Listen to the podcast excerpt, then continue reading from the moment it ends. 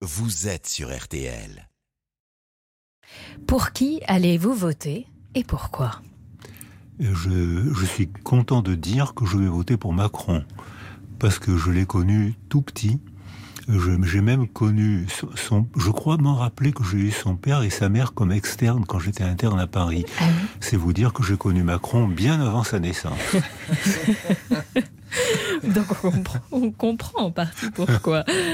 Pour qui êtes-vous sûr de ne pas voter Et pourquoi alors Zemmour, je voterai pas pour lui. à coup- Ça me paraît évident.